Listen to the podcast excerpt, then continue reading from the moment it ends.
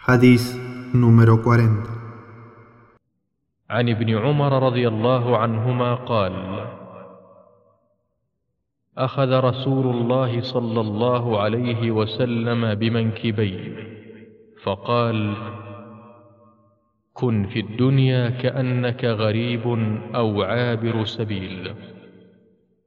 وكان ابن عمر رضي الله عنهما يقول إذا أمسيت فلا تنتظر الصباح وإذا أصبحت فلا تنتظر المساء.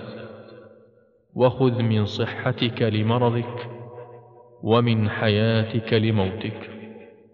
رواه البخاري.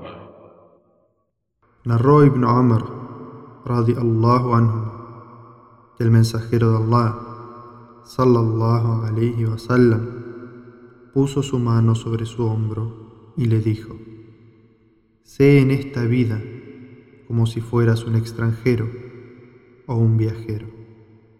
Ibn Umar, radiallahu anhuma, solía decir: Si alcanzas la noche, no esperes llegar a la mañana siguiente. Y si alcanzas la mañana, no esperes llegar hasta la noche.